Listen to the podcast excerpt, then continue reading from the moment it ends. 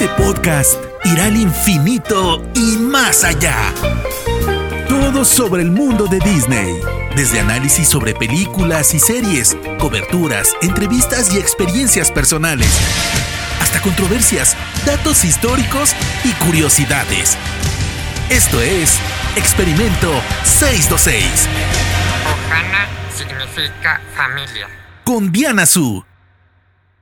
Bienvenidos y bienvenidas al episodio número 79 de Experimento 626, un podcast dedicado al universo de Disney. Yo soy Diana Su, me pueden encontrar en Twitter, en Instagram y en TikTok como arroba guion bajo Diana Su. Estoy muy emocionada porque en esta ocasión vamos a volar hasta Agrava para conocer la historia detrás de Aladdin, el clásico animado de Disney que es este 2022, no lo puedo creer, pero este 2022 celebra su aniversario número 30, así que además de que es una película que amamos, pues estamos de fiesta porque em, está cumpliendo esta cantidad de años.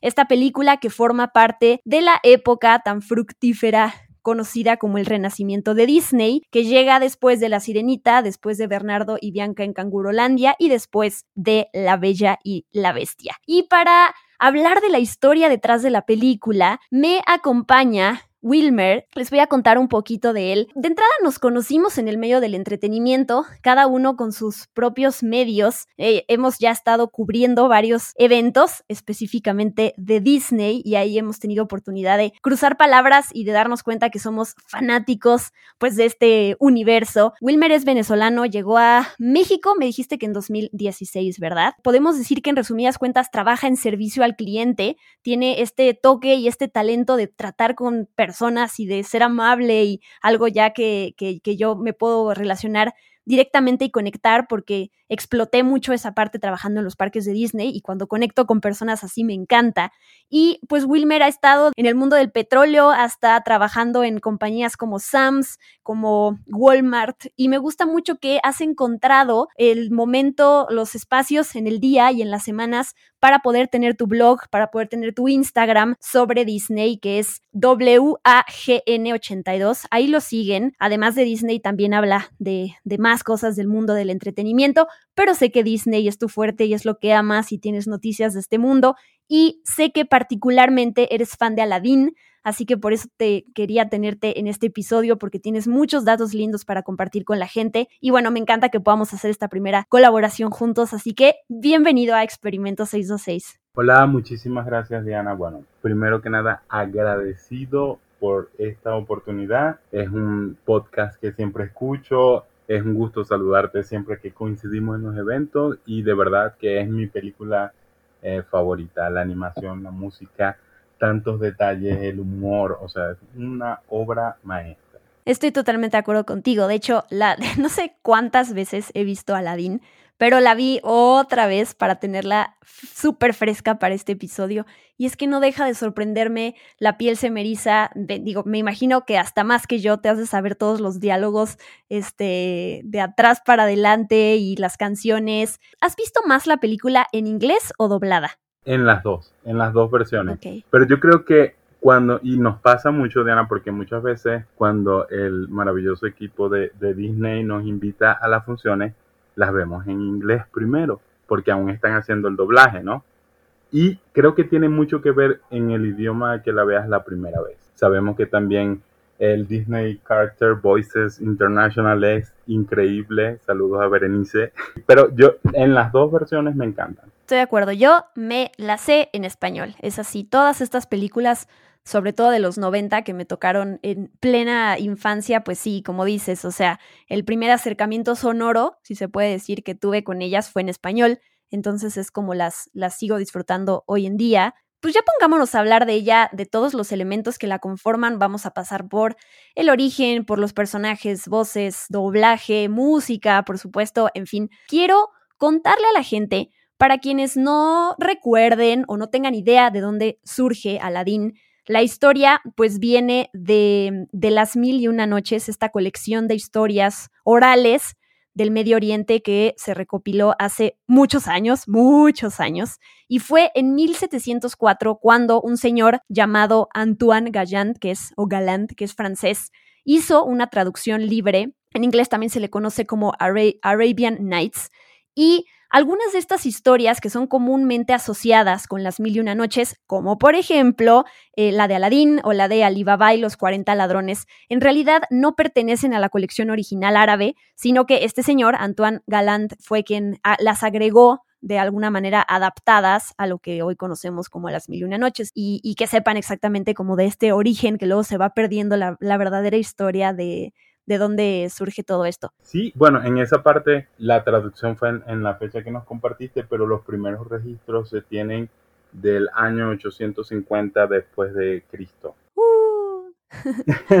sí. no, impresionante. O sea, hace mucho tiempo y es increíble cómo esas historias de antaño siguen tan vigentes y a veces ni siquiera sabemos de dónde vienen, ¿no? Si se meten a YouTube, está este, o bueno, si tienen el DVD de hace mucho, está, está un documental sobre la historia de la película de Aladdin y ahí empiezan contando sobre algunas diferencias entre el clásico animado de Disney y la historia original, que son muchas, pero bueno, a mí las que me llaman la atención es que, por ejemplo, no hay alfombras mágicas en la historia original, que este, esta figura que aparece, que es de donde se basan para hacer a Jafar, no es un villano y es, una, eh, es una persona que piensa en sí mismo nada más y que quiere que la princesa se case con su hijo en lugar de con él. Eh, Aladín tiene papás en la historia original, bueno, obviamente tuvo también en la de Disney, pero ya no aparecen. Su papá muere, pero su mamá sigue presente a lo largo de la historia y es de alguna manera la mediadora entre Aladín y el palacio.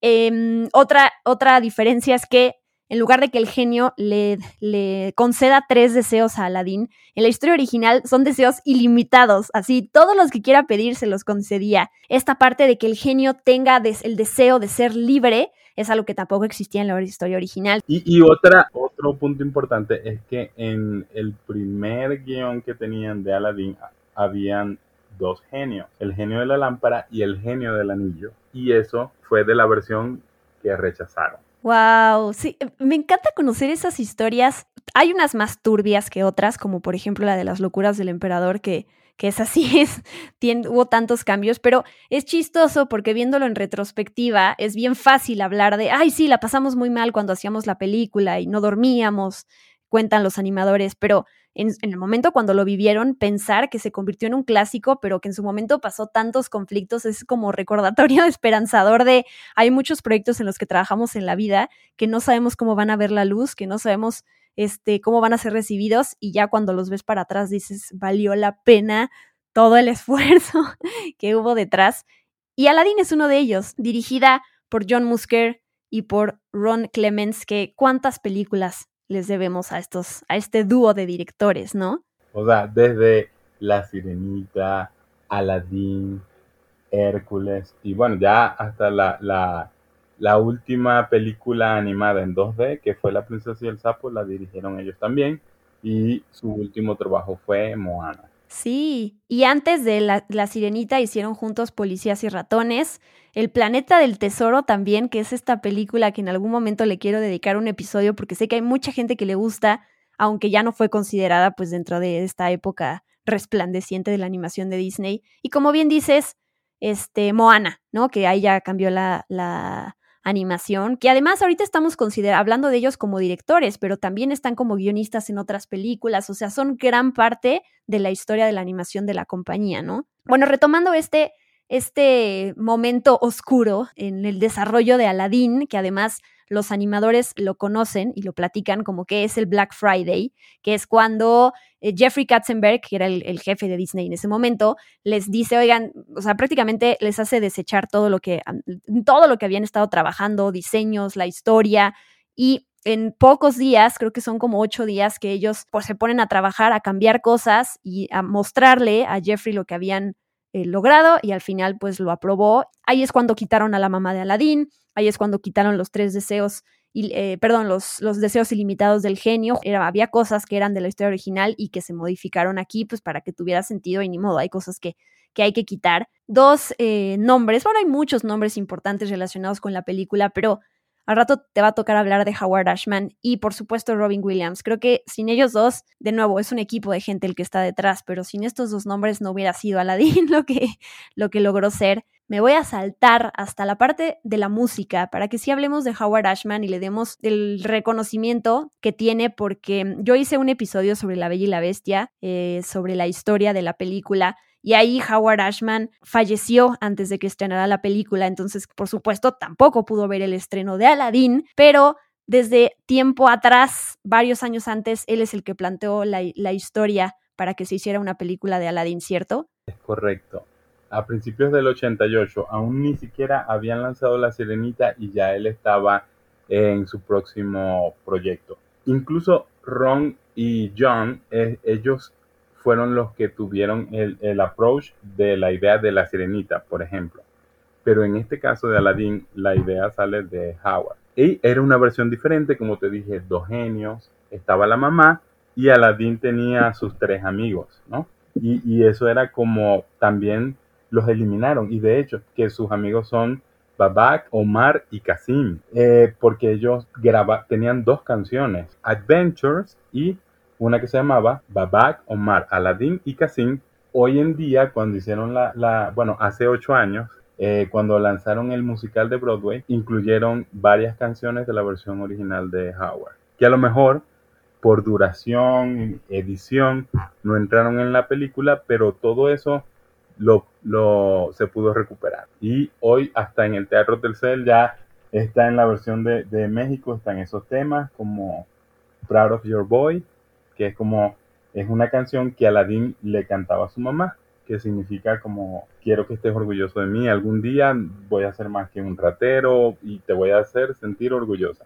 Y ya se la canta en, en esta versión, aunque ya no, ya no está, ya, ya fallecieron sus papás. Y otra, otra cosa que te quería comentar es que cuando hablaste de Jeffrey, yo no sé si te he comentado, pero tuve la oportunidad de conocer a, Jeffrey Katzenberg en la ciudad de Madrid. ¡Wow! Hace mucho tiempo, en verdad yo no me había dado cuenta de que él estaba ahí. Sí, él estaba con Jerry Seinfeld, pero yo vi fue a Jerry Seinfeld y lo saludé y me tomé una foto, pero yo me puse a ver qué está haciendo Jerry aquí. Y era el lanzamiento de B-Movie. Y cuando yo me tomo la foto con, con Jerry y veo, y yo ya va, este que está aquí atrás Jeffrey Katzenberg. Yo iba saliendo del tour del Palacio de la Zarzuela y ellos iban entrando a hacer el tour. Cuando él entra, yo me tomo la foto. Y yo dije, yo no me voy de aquí hasta que no salgan, porque yo quiero ver a Jeffrey. Y, y tuve, y de hecho en mi Instagram está el video que parezco un stalker y les digo, este, porque como para llamar su atención, porque tenían seguridad, yo empecé a decir, oh, thank you very much, he's the responsible de the creator of the new era, porque para bien o para mal sus decisiones no eran las más populares. Pero de que salvó el estudio, lo salvó. Eso sí, era muy fuerte. O sea, y era lo que él decía. Pero fíjate lo que él hizo después. Hizo El Príncipe de Egipto, Shrek. E, es, un genio. O sea, y sus visiones son a lo mejor financieras, pero de que sabe del negocio, sabe. Y así es. Entonces, bueno, eh, quedamos en la parte de que habían dos versiones, se rechazan, se dedican con la Bella y la Bestia. Creo que había otro proyecto que no caminó y dijeron, ¿saben qué? El de las canciones no había escrito algo de Aladdin, dénselo. Y de hecho, la Bella y la Bestia la iba a dirigir Ron Clemens y John Musker. Y ellos no quisieron porque prefirieron trabajar en, Aladdin. No sé si, si conocías ese dato, pero a mí me pareció súper interesante. Sí, sí, sí. En, el, en la mm, plataforma de Disney Plus ya ves que están las películas y series y algunas están acompañadas por material extra. Y me parece que hay, hay dos videos que acompañan a Aladdin, a la versión animada. Uno es sobre estas impresiones o adaptaciones que, digo, personificaciones que hace el genio en el momento cuando conocen a Aladdin. Ya ves que este hace la voz de varios presentadores y actores y todo eso, y ahí te ponen quiénes son. Y otro videito que duran cinco minutos es precisamente los directores platicando, y una de las cosas que dicen es, pues al final rechazaron La Bella y la Bestia y terminaron dirigiendo a Aladdin. Que bueno, otro clásico es La Bella y la Bestia, pero bueno, las cosas se dieron así y así tenían que ser, justo para, pues para que vieran la luz. Ya mencionamos a Howard Ashman, súper importante eh, para la historia, como ya bien dijiste, de Aladdin, para el desarrollo. Él es letrista, ¿no? Él está en esta parte de las letras cuando fallece, es quien, quien toma el mando de lo que faltaba, de lo que había que rehacer, de lo que había que, que, que hacer, digamos, desde cero, es Tim Rice, y termina trabajando con quien compone el score, la música, que es, bueno, el super maestro Alan Menken. De hecho, en Disney Plus ahí está el documental sobre la vida de Howard Ashman y para conocer más de este genio, eh, porque, híjole, uno nunca deja de pensar qué hubiera sido si estuviera vivo, ¿no? Qué tantas cosas maravillosas nos hubiera dado. Este, pero bueno, por lo menos podemos celebrar lo que sí llegamos a ver de, su trabajo. Howard, él, él, le dio tiempo de terminar varias canciones. Entre ellas está A Friend Like Me, Un Amigo Fiel, El Príncipe Ali, Proud of Your Boy, que no entró en la película final, pero sí en la edición especial y en la obra de teatro, Adventure, la que te mencionaba, la de los amigos, y, eh, pero la más importante, una de, de las canciones más hermosas de Disney es sin duda Un Mundo Ideal, la compuso fue Tim Rice, con Alan Menken. Sin embargo, cuando se gana el, el, el Oscar a Mejor Canción Original, Tim le agradece y dice que, que sin Howard él no estuviera ahí, porque ya le había puesto como que todo tan estructurado, su influencia se sentía y él dijo que fue como un honor formar parte de, de ese proyecto.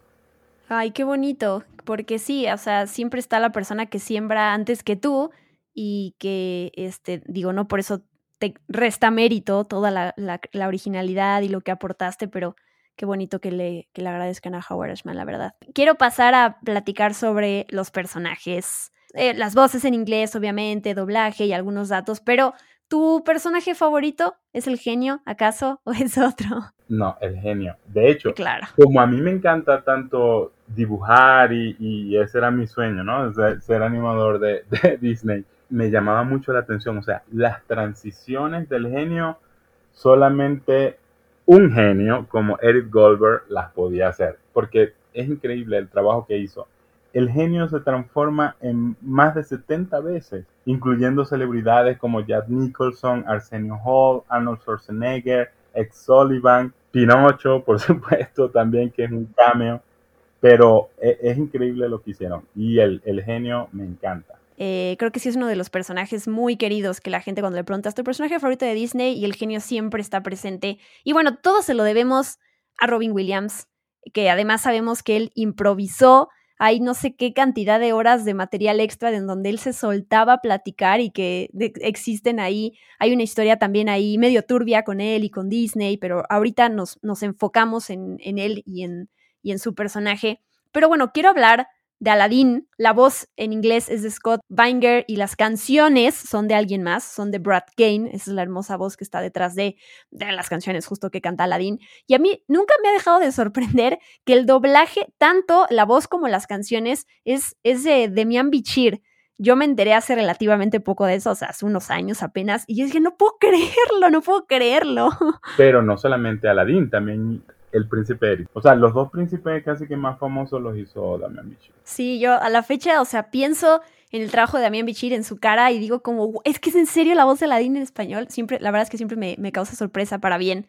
Y tú y yo platicábamos antes de empezar a grabar, pero lo quiero tener aquí para que la gente lo sepa. Parte de las anécdotas que comparten los, los animadores es que a nadie le gustaba mucho tener que animar a los príncipes en las historias, ¿no? Pensando en las películas pasadas de Disney, el príncipe de Blancanieves o el de la Bella Durmiente, son estos personajes pues que son, son héroes, sí, ok, pero son medio aburridos, son, la verdad es que no hay mucho que desarrollar, o sea, era más divertido, más, más eh, padre poder desarrollar a un personaje como el genio, ¿no? Pero en este caso, el reto con Aladdin justo era evitar ese estereotipo y lo, lo, lo empiezan diseñando de una manera diferente, ¿no? No es este tipo gigante, este, que impone, sino es este, este, tipo bajito. Y hay una anécdota que no sé si habrán escuchado en por qué Aladdin se dice que se inspiró en Tom Cruise, y es porque cuando estaban este, eh, diseñando al personaje, Jeffrey Katzenberg les dijo, a partir del diseño que tenían, les dijo, oigan,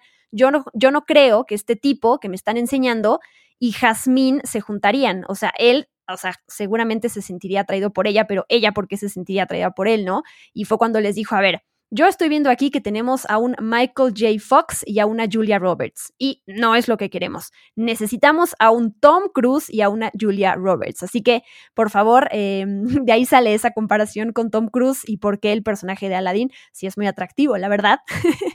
y de dónde salió que lo querían hacer de esta manera. Es una combinación, sí, se veía mucho más joven. O sea, si veían a Yasmín que era majestuosa, que ya vamos a hablar de ella, eh, Aladdin no estaba a su nivel, estaba fuera de su liga, como dice. Y eh, se toma la decisión correcta de, que hacerlo lucir más como Tom Cruise. Pero es una combinación, no es solamente de Tom Cruise. Ah, claro, claro. Una combinación de Tom Cruise y de NC Hammer con los pantalones del video Fantastic. que estaba muy de moda en la época y funcionó súper bien. Sí, la verdad es que el, personaje de Aladdin, toda esa frescura que tiene, esta parte de, porque sé que además hubo una, una evolución en el desarrollo del personaje, que es en lugar de él querer agradarle a los demás, es su búsqueda por agradarse a sí mismo, ¿no? Por, por aceptarse y por quererse, y creo que es también parte de la transición y de la evolución del personaje en la historia que vemos. Pero hablemos de la otra protagonista, que es Jasmine, que la voz en inglés es de Linda Larkin y las canciones de nuevo están a cargo de alguien más, que es la gran Lia Salonga, que ella, por cierto, también es la voz de Mulan en las canciones del clásico animado. Y en parte de este documental que yo les estaba recomendando de Aladdin, que está en YouTube, hay un momento en donde enseñan cómo tanto ella como la voz de las, las canciones de Aladdin, que es Brad Kane, van a Nueva York, a un estudio, a donde está la orquesta para poder grabar un mundo ideal y que a partir de eso es que hagan la animación, a partir de los gestos que ellos hacen.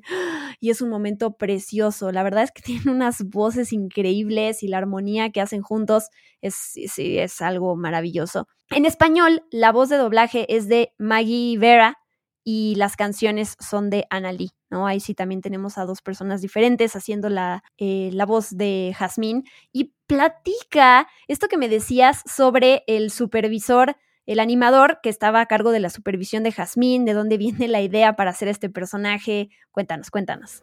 Antes de, comenzar a platicar de Mark Ham, no sé si sabías, pero al igual que Alía Salonga hizo la voz de Mulan también, Anna Lee también hizo la voz de Mulan y de Jasmine. Es una de las voces más puras, cristalinas, que he tenido la oportunidad de escuchar en vivo y conocer a la maestra muy querida en el medio de la música y muy querida por todos los fanáticos de Disney.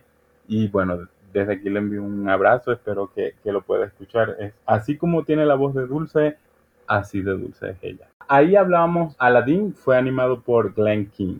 Él siempre le han gustado los retos, personajes difíciles. Él animó a la bestia, o sea que era gigantesco, las proporciones eran muy difíciles de, mantener bajo control el encargado de Aladdin.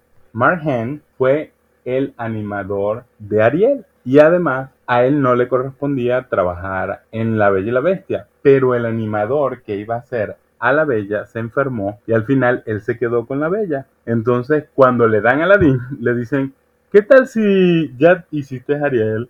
le hiciste a la bella, diseña a Yasmín, estaba buscando mujeres con rasgos árabes y al final su inspiración fue su hermana. Posteriormente eh, hizo, después dijo ya no quiero ser más princesa. No es así, no es solo que son más rígidos que los personajes cómicos como el genio, sino que técnicamente son muy difíciles porque su aspecto es humano, no, se puede salir nada de proporción. O sea, el genio es más exagerado, los ojos le explotan. O sea, las princesas no. Su movimiento es mucho más eh, cuidado en ese aspecto. Entonces, Mark es el señor de las princesas. Después hizo Mulan y también hizo la de Atiana en La princesa y el sapo. Muy parecido a lo que hizo Mark Davis en la década de los 50 con Cenicienta, con Aurora. Era como el que, el que se especializó en las princesas. Y algo muy curioso, si tú te pones a ver el genio, el sultán, Aladín, Yasmín, incluso la ciudad de Ágrava, todo es muy redondo. Nada más hay un personaje que no es redondo, que tiene ángulos, que es puntiagudo, y es nada más y nada menos que Jafar. Fue diseñado por Andreas Deja. Él es alemán en los años, a finales de los años 80 a Estados Unidos y él dice que él quiere ser animador de Disney. Y le dicen, no, no estás preparado y aquí no nos vengas a hacer dibujos de Mickey y de Donald. Tú tienes que traer tu propio material. Y él cuenta que él se fue a los zoológicos y empezó a hacer dibujos de animales, porque él, la primera película de Disney que vio fue el libro de la selva. Posteriormente le toca trabajar Gastón, fue como su primer personaje importante. Después hace Jafar para contrastar con el resto de los personajes, no es redondo. Y se inspiró, si te pones a ver, como la versión masculina de Maléfica. Y también después hizo Scar. Y dijo, no, no, ya yo no quiero ser más villano. Cuando hicieron Hércules, le ofrecieron a Hades y él dijo, no, yo no, yo no voy a ser otro villano, ya quiero cambiar. Y ahí tuvo la oportunidad, él fue el animador de, de Hércules y no sé si recuerdas que en Hércules cuando lo están pintando eh, sale Scar, hay un easter egg de Scar, porque él también lo diseñó. Entonces, emociones, princesas, Margen, villanos, Andrea Della. Eh, Glen King, los retos de animación como el cabello de Rapunzel, el cabello de la bestia, Sí, está bueno tu resumen, como para ubicar estos nombres y decir, ok, más o menos qué hicieron. Y volviendo a esto que contabas sobre Mark Hen, que anima a Jasmine en esta película, que se basa en su hermana, su hermana, que se llama Beth Allen, cuenta cómo cuando pues la utilizan como referencia. Sus hijos iban, cuando iban a la escuela, le decían a sus amiguitos que su mamá era Jazmín, y pues obviamente sus amiguitos no le creían, pues se, reía de esas anécdotas, ¿no? cuando iba al estudio en algún momento, años después, le decían, en lugar de decirle por su nombre, pues le decían Jazmín, porque pues al final de cuentas ella, ella fue esa inspiración. Yo también había leído que Jazmín fue influenciada por Jennifer Connelly, por la actriz. Em, no sé si habías escuchado eso también. Me imagino, digo, un, personaje se crea a partir de varias cosas que uno ve. Entonces puede ser, ¿no? Bueno, yo primera vez que lo escucho. Con respecto al tema de los niños en el colegio, llegó un momento en que ella decidió hacerse su propio traje de Yasmín. Y en Halloween sale y, de verdad que, se ve idéntica. La pueden buscar en, internet. Pero sí, súper interesante. Sí, ella cuenta que justo él, como le gustaba coser y lo hacía bien, le hizo un traje de Aladín a su hijo, un traje de Jazmín a su hija, y ella también se hizo un traje de Aladín, se tomó una foto de Aladín, de Jazmín, se tomó una foto y, la verdad es que sí, sí se ve, es Jazmín en carne y hueso, ¿no? Yo, eh, nada más como un dato más del personaje de Jazmín, se ha mantenido como la única princesa de Disney en besar a un villano en esa escena de que además pues causó, causa mucha controversia hasta el día de hoy porque pues ella es una adolescente y Jafar es un adulto. De hecho, si ustedes ponen la película de Aladdin en Disney Plus, lo primero que aparece es este letrero que está al principio de varias películas. Hay muchas situaciones y personajes aquí, no está bien cómo fueron representados, todo eso, entonces hay un link al cual vas para contar el contexto y cómo se han, ido evolucionando las historias y todo eso es, es interesante para no quitar y no censurar la película, sino solamente ampliar la conversación sobre este tipo de, de cosas. En ese tema es algo sensible y algo delicado, ¿no? Porque ahora la, con la cultura de la cancelación, muy delicado cualquier opinión que uno pueda omitir. Sin embargo, lo que puedo decir es que es preferible que pongan esa advertencia o ese warning, esa nota antes de que comience la película a que la eliminen, ¿no? Eh, ahí tenemos el caso de, Canción del Sur, que tiene temas este, de, de racismo. Hay personalidades, incluso con la misma Whoopi Wolver, que trabaja en, ABC, en, The View, tiene 25 años en The View, e, ella siempre dice, láncenla, porque el riesgo que nosotros tenemos de tratar de borrar eso es que se repitan los errores, se repitan esa conducta. Es preferible que la lancen con su advertencia. Y bueno, el, actor que interpretó al tío Remus fue el primer actor afroamericano que se ganó un Oscar. Y van a borrar ese logro de, de la historia pero bueno, ahí lo dejamos, ya van a cambiar Splash Mountain y bueno, eso es otro tema. Es un tema para un podcast completo y cómo se ha visto reflejado todo eso en, como dices, en los parques temáticos, en las películas, este, series, en, todo lo que, lo que compone a la compañía de Disney, si nada más nos enfocamos en esta compañía. Y regresando a los personajes, bueno, mencionar las voces detrás de Jafar, en inglés está Jonathan Freeman, que hace un trabajo impresionante, al igual que el, que el actor de, doblaje. Jorge Santos está en la voz y Armando Gama en, las canciones. Si hay algo que, que yo... Eh, digamos, resiento de Jafar como villano es que no tiene una canción, o sea, claro que canta todavía esta parte de Príncipe Ali, el, reprise, como se le llama, pero así como los villanos tienen esa canción emblemática, Jafar no la tiene. Como Pobres Almas en Desgracia o Listos Ya, a mí me encanta Be Prepared. Y Howard escribió la canción de Jafar. Lamentablemente por tiempo la tuvieron que borrar. Yo sé, había leído también que Patrick Stewart lo habían considerado para darle voz a Jafar y por cuestiones de agenda, y creo que se empalmaba con Star Trek The Next Generation, que estaba trabajando en eso, no pudo tomar el papel y él ha dicho en entrevistas que se arrepiente, bueno, no pudo por trabajo, pero le hubiera encantado, sobre todo después del, del clasicazo que se convirtió en Aladdin. Em, bueno, en la voz de Abu en inglés tenemos a Frank Welker, en el doblaje tenemos a Héctor Lee y yo tengo el dato de que Abu recibe su nombre de la antigua ciudad egipcia de Abu, que se traduce como elefante. Bueno, es una ciudad conocida por su comercio de marfil y claro, además más adelante en la película Abu se termina convirtiendo en un elefante. Tenemos al sultán, en inglés es la voz de Douglas Seal, el doblaje es de Ricardo Lezama. Eh, tenemos, que ahí ya te pregunto, está el narrador al principio, este sujeto que justo nos introduce en la historia y en, las, en la arena y todo eso. ¡Ah, Salam! Es severo. En inglés es la voz de Robin Williams y está... Este, es correcto. Esta teoría, o no sé si está confirmada, de que ese es el genio, ¿no? Está confirmado. Mira, lamentablemente lo eliminan de la, de la película y al final el genio sale como la luna y ya termina la película, ¿no? El fin. Pero había una escena donde nos dábamos cuenta de que de que el genio era ese vendedor ambulante de papitas y también PRI, también...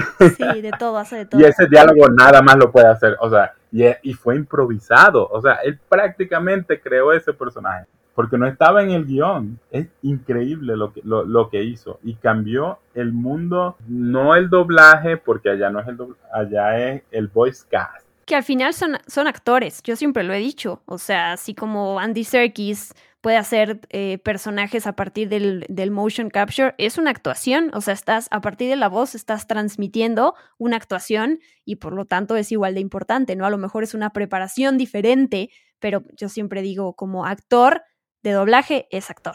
Y, y eso es mucho de lo que siempre dice Arturo Mercado, el maestro colmenero, o sea, hacer doblaje no es hacer imitar voces, ¿no? Es interpretar. Y bueno, el personaje de la alfombra, todo este reto que hubo en la animación, progreso también en cuestión de tecnología y de animación y lo que se había logrado hasta ese entonces, lo que se logra con la alfombra mágica. Es correcto, ya comenzamos a ver la, primera película que incluye imágenes en 3D es de Bernardo y Bianca, posteriormente Aladdin vemos la cueva y la parte de la lava, o sea, y ellos querían que lo hicieron como con un simulador porque ellos querían que el, público, la audiencia que iba a ver la película en esa parte sintiera que estaba en una montaña rusa.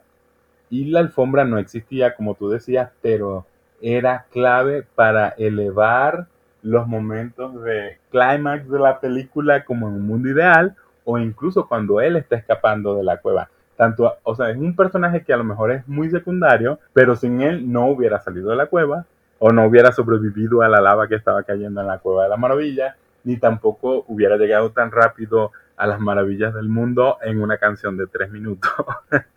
Por el diseño tan complicado, no era posible animarlo a mano, se hubiera tardado demasiado tiempo. Entonces lo que hicieron es reproducir la animación tradicional colocando una capa superior con las imágenes en, 3D. No, y es que son ese tipo de detalles que a lo mejor uno no, le pone atención en la animación, esto de la alfombra, pero no era algo fácil de lograr en esa época. Además, La verdad es que sí. Y sé que también en la, en la obra de teatro hay un súper truco increíble con la alfombra. Y bueno, la, la, alfombra tiene como sus truquitos dependiendo del formato donde la veamos. Y eso me parece increíble. Y ahora sí quiero retomar al personaje del genio, específicamente a Robin Williams. Lo que se cuenta de cómo le hicieron para, para sumarlo al proyecto es que Eric Goldberg, quien es quien animó al genio, que ya lo, comentamos, hizo una animación de, de, varios minutos de las rutinas de stand-up de Robin Williams para que mostrárselo. Y entonces él quedó tan impresionado de que, ok, ahora lo íbamos a hacer a partir de este personaje en Aladdin y utilizando su voz y por supuesto que sus grandes improvisaciones y entonces él le encantó todo esto. Eh, ya dije yo que mm, tiene grabadas casi, no sé si son 16 horas de material de él improvisando, pero lo curioso es una historia que sucede después, que es que Robin Williams le, le, le prestó su voz al personaje del genio, pero estaba esta condición de que no se usara su voz para la comercialización de otras cosas, ¿no? Para juguetes, todo esto que tiene que ver además con Disney y el merchandise, que es sumamente importante, se supone que no se iba a poder usar su voz, al final se hizo, entonces Robin Williams terminó enojado, sé que quisieron estar en buenos términos con él y el director ejecutivo de en ese momento que era Michael Eisner se disculpó, no lograron nada hasta que Jeffrey Katzenberg termina yendo de la compañía y entonces el quien entra le ofrece una, una disculpa a Robin Williams, y él se, conmueve mucho y regresa a interpretar al genio en eh, Aladdin y los 40 ladrones. Es su voz. Esa película estrenó en 1996, así que fueron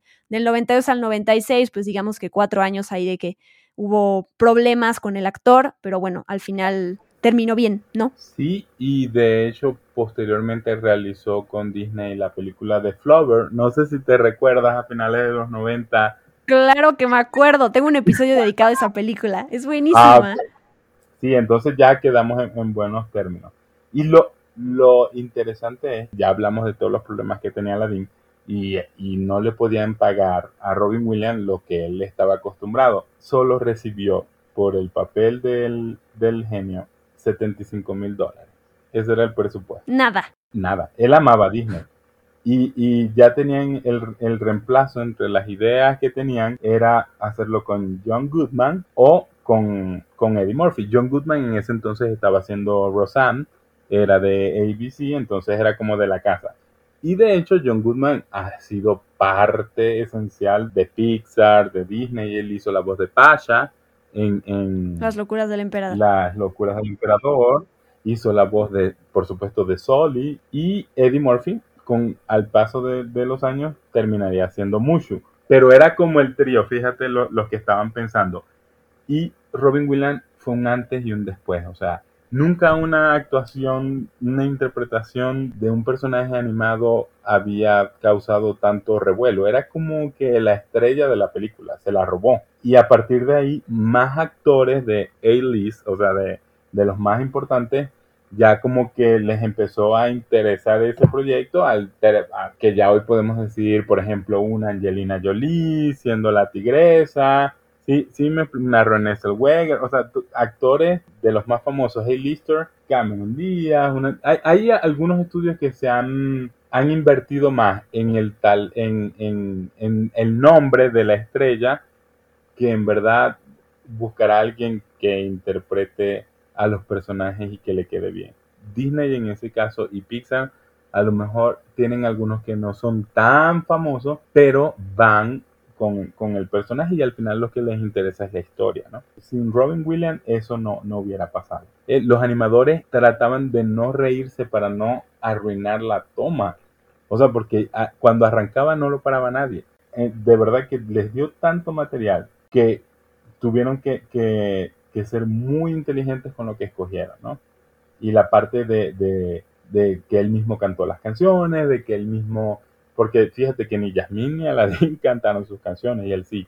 Ay, sí, yo quiero muchísimo a Robin Williams, la verdad, desde Papá por Siempre, que es una de las primeras, bueno, Aladdin, por, claro que sí, pero de las películas live action que también en donde lo vi por primera vez y me encariñé mucho con él. Hay un documental en HBO Max sobre su vida en donde también abordan esta delgada línea del comediante, la depresión, el cómo tenía unas ganas, más bien unas ganas, no, una necesidad de hacer reír a la gente, de hacerle bien, de, de, de, justo que tuvieran un buen momento, pero todos los conflictos mentales, todas las cosas que él vivió y la verdad es que es un gran, gran intérprete con un desenlace trágico, entonces si no conocen mucho de la vida de él, sí recomiendo mucho ese documental porque es, eh, bueno, pues perdimos a este grande y afortunadamente nos queda un legado entre ellos el genio, que es pues de sus personajes más emblemáticos y que pues gracias a esa cantidad de horas que hay de grabación, pues pueden, pueden seguir usando su, su voz si quisieran, ¿no?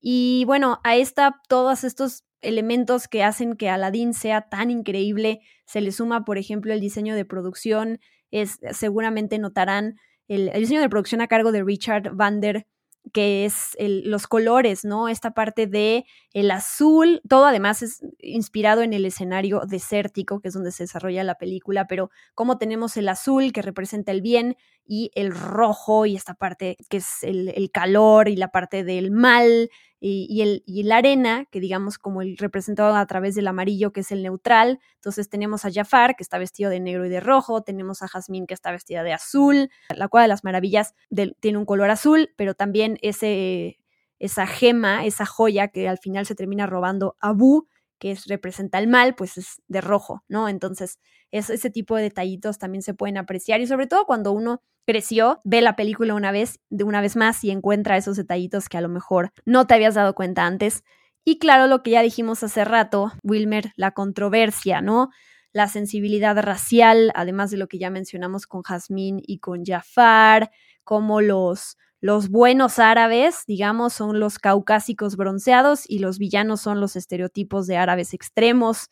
Entonces por ahí va también esa parte de pues censurar la película y quitarla. Y bueno, lo que comentábamos hace rato que es un tema muy largo y denso. Y antes de cambiar el tema de Robin Williams, yo, yo quiero mencionar, hay varios easter eggs. Por ejemplo, ¿sabes la parte del genio cuando ya es, ya es liberado? Que él se va con un traje, con una gorra de Goofy, ¿te acuerdas? E, en esa parte, o sea, es un homenaje. Si ustedes buscan, hay un, hay un corto llamado Back to Neverland de 1989 que es protagonizado por Robbie Williams y Robbie Williams sale con el traje amarillo y la gorra de Goofy. Así que fue como un homenaje que le hicieron también a Robbie Williams. Y a su vez, si, usted, si nos vamos mucho más atrás, en la película eh, de La Espada en la Piedra, Merlín hace unos viajes y hay uno de los momentos que cuando vuelve, vuelve vestido de turista. También había ido a Disneyland, no sé si recuerdas esa parte. Entonces, esas conexiones me parecen súper interesantes. Ay, me encanta. Y, eh, y, así hay un montón. O sea, también podemos hablar de las referencias a otras películas animadas de Disney, como La Bestia, ¿no? Cuando el sultán está construyendo ahí su, montañita con figuras y aparece la bestia, o cuando, cuando el genio le está dando, eh, después de que saca a Aladín y a Abu de la cueva y sale Sebastián, el, el cangrejo de Ariel, digo, de la sirenita en algún momento, como la gorra de Goofy que tú dices, sí, ese, ese tipo de cositas también a mí me encanta buscarlas, los, los famosos easter eggs. Sí, y, y como te mencionaba, o sea, sale desde Ex Sullivan, ellos tuvieron que, dijeron, estas imitaciones de Robin Williams no las podemos dejar por fuera. O sea, y por eso es que sale ya Nicholson, a otros Schwarzenegger. O sea, a lo mejor no eran como que la idea que tenían en mente, pero no se podía desperdiciar. La taquilla es otra parte importante de Aladdin porque a la fecha, siendo una película que estrenó en los 90, es una de las películas animadas de Disney más taquilleras, tomando en cuenta solamente lo que hizo Walt Disney Animation Studios, o sea, no Pixar, eh, o no, por ejemplo, esta nueva versión del Rey León, que al final es una película animada, pero dejando eso de lado, tenemos entre las películas más taquilleras en la historia eh, animadas de Disney. Tenemos Frozen 2 en primer lugar, tenemos después Frozen, Zootopia, El Rey León, el clásico del 94, Moana, Grandes Héroes Enredados, Wi-Fi Ralph y Aladdin. Eh, de nuevo, y eso que estrenó hace muchísimo tiempo, 504 millones de dólares aproximadamente es lo que recaudó en la taquilla global. Pensando en las que acabo de mencionar, Aladdin y El Rey León de 1994, pues son las únicas películas de esa lista taquilleras que son que tienen animación tradicional, ¿no? Las, las demás ya nos metemos a otro tipo de animación y si sumamos, como les digo, este remake del Rey León que estaría en el número uno porque pues le fue súper bien en taquilla, aunque no gustó mucho por la parte emocional y cómo conectamos. La realidad es que por ese lado Aladdin también tiene otra cosa que uno dice, wow, los logros que, que hizo.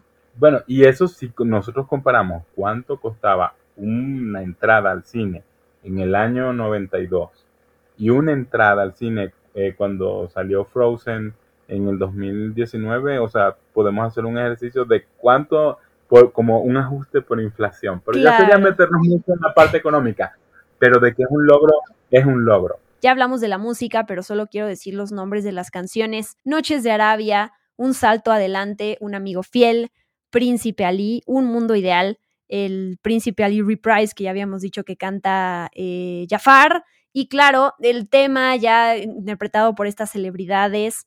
Un mundo ideal es una cosa, es perfecta, ¿no? O sea, la, escena, cómo están visitando diferentes países que además tienen relación con otras películas, China, este, Grecia, eh, Mulan, Hércules, preciosa, preciosa. Cada vez que la escucho, cualquier idioma, en, la estén grabando en el estudio o la vea en la parte animada de la película, se me enchina la piel. Es increíble. Y te voy a decir algo.